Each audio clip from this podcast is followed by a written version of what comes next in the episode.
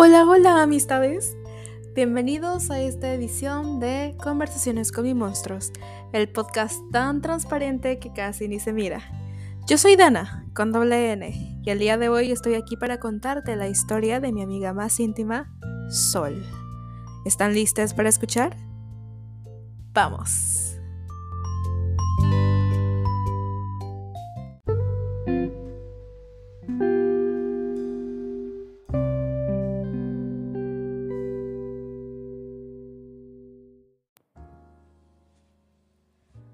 Conozco a Sol desde que tengo memoria. Ella ha estado presente en los momentos más importantes de mi vida. Cuando jugaba en mi habitación con mis amigos imaginarios, cuando entré a la primaria y comencé a hacer amistades, cuando iba a las fiestas y no sabía a quién hablarle, Sol siempre estaba ahí. No estoy segura de cuándo llegó exactamente a mi vida no sé si habrá sido cuando tenía nueve años y me quedaba sola toda la tarde porque mi mamá tenía que trabajar, o si fue cuando en la secundaria comencé a sentirme que no era querida por mis amistades. No tengo idea de la fecha de su llegada, pero ahora puedo afirmar que tampoco conozco una vida sin ella. Ella ha estado a mi lado cuando me siento triste, quiero llorar, cuando estoy tan feliz que siento que estallo cuando me encuentro estresada y nadie más parece estar dispuesto a compartir mis sentimientos. En esos momentos, Sol me abraza. Sol es también quien me acompaña a todas partes. Se sienta siempre junto a mí en el autobús, me hace compañía en la biblioteca de la escuela cuando no tengo clase y no sé con quién más pasar el rato. Incluso está conmigo en los descansos, cuando todos los demás se concentran en sus grupitos y platican entre sí. Sol también me consuela cuando mi presencia parece ser invisible ante los ojos de los demás. Cuando me encuentro con alguien y no me saluda de vuelta. Cuando espero que alguien más llegue a hacerme compañía para que Sol se pueda ir a descansar un ratito. E incluso me consuela cuando no tengo a nadie con quien hablar. O sea, la mayoría del tiempo. pero a pesar de todo lo bueno de Sol, a veces me lastima su existencia. La verdad, por ratos quiero deshacerme de ella. Su presencia en mi vida es a veces abrumadora, pero también es reconfortante. Ella jamás se va.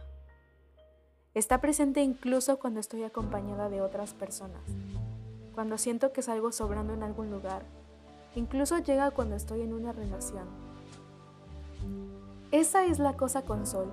Ella nunca me ha hecho sentir que mi presencia sobra. Es a ella quien suelo recurrir en todo momento. Somos algo así como uña y mugre. Nos hemos apegado tanto la una a la otra que incluso pareciera que Sol se ha vuelto parte de mí. ¿Será ese el caso? A veces me pregunto, ¿cómo sería una vida con la ausencia de Sol? ¿Sería más feliz? ¿O triste? ¿O me seguiría sintiendo igual de sola que todos los días? ¿Seré yo quien la invoca? ¿O será ella que ha tomado conciencia propia de quedarse para siempre? La verdad es que no tengo idea. Y honestamente, no importa cuánto lo intente, no importa cuánto intente esconderme entre la gente, Sol siempre me encuentra. Y cuando me encuentra, comienza a hablarme. Y me dice, sal de aquí, aquí no perteneces, todos te odian y yo le hago caso.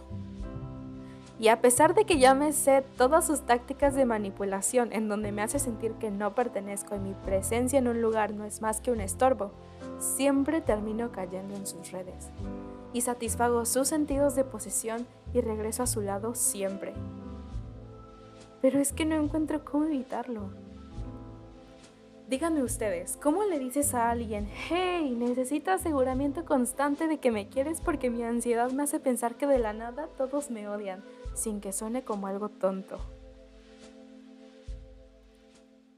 Sol también me hace creer que no merezco ese cariño. Y entonces me da técnicas magistrales para distanciarme de todos y refugiarme en ella. Técnicas que el 90% de las veces funcionan Y es así como al final me quedo sin el 90% de la gente que quiero. Pero está bien, no importa, ya estoy acostumbrada. Es lo que siempre me digo cuando me encuentro en aquellos momentos, donde una tristeza profunda me abraza y en donde no encuentro qué hacer con esta inundación de emociones negativas porque al final a nadie más le interesa. Eso hace la soledad te sumerge en sí misma y te hace creer que ese es tu lugar porque en el mundo nadie más va a quererte. Te crea esa añoranza por sentirte acompañado, pero cuando por fin lo estás, te prende esa alarma de alerta para evitar que las personas se acerquen demasiado. Y al final, solo quedas tú. me ignoro, no se quiso sentar junto a mí, cuando en realidad simplemente no te vio ahí sentado. Nadie me integra en la plática, creo que es algo sobrando. Mejor me voy. Cuando simplemente lo único que debías haber hecho era acercarte. No se acercaron a saludarme, creo que no les caigo bien. Cuando solo estaban muy distraídos y no notaron que estabas en la distancia viéndoles pasar.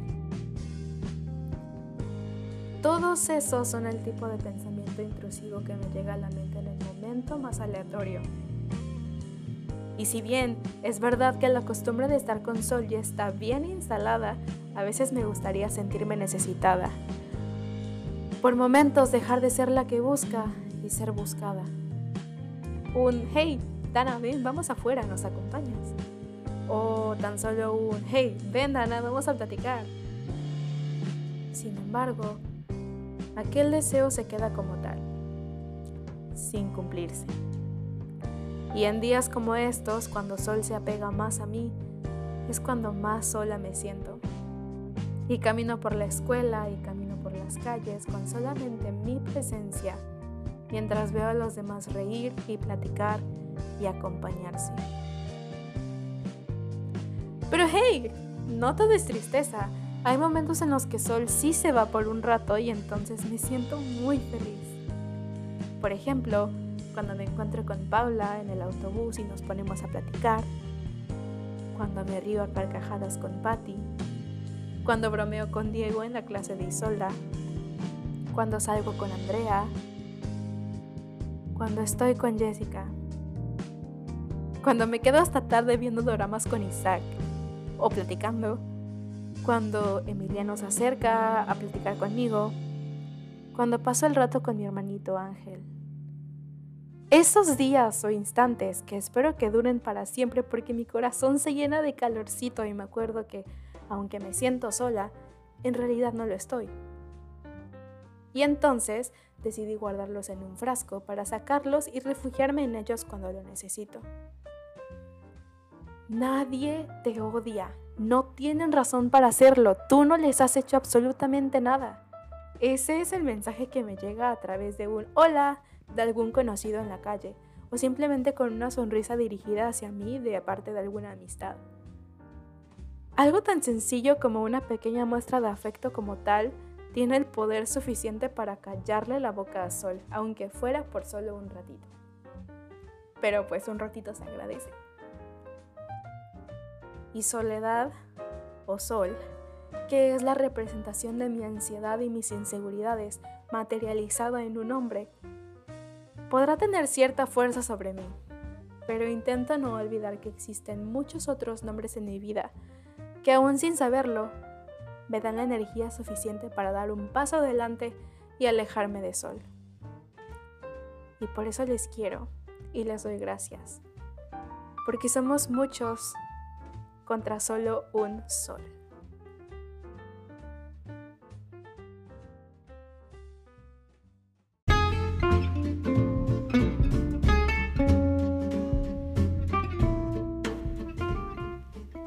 Esto fue Dana con doble N, en donde escuchamos porque simpatizamos. Adiós.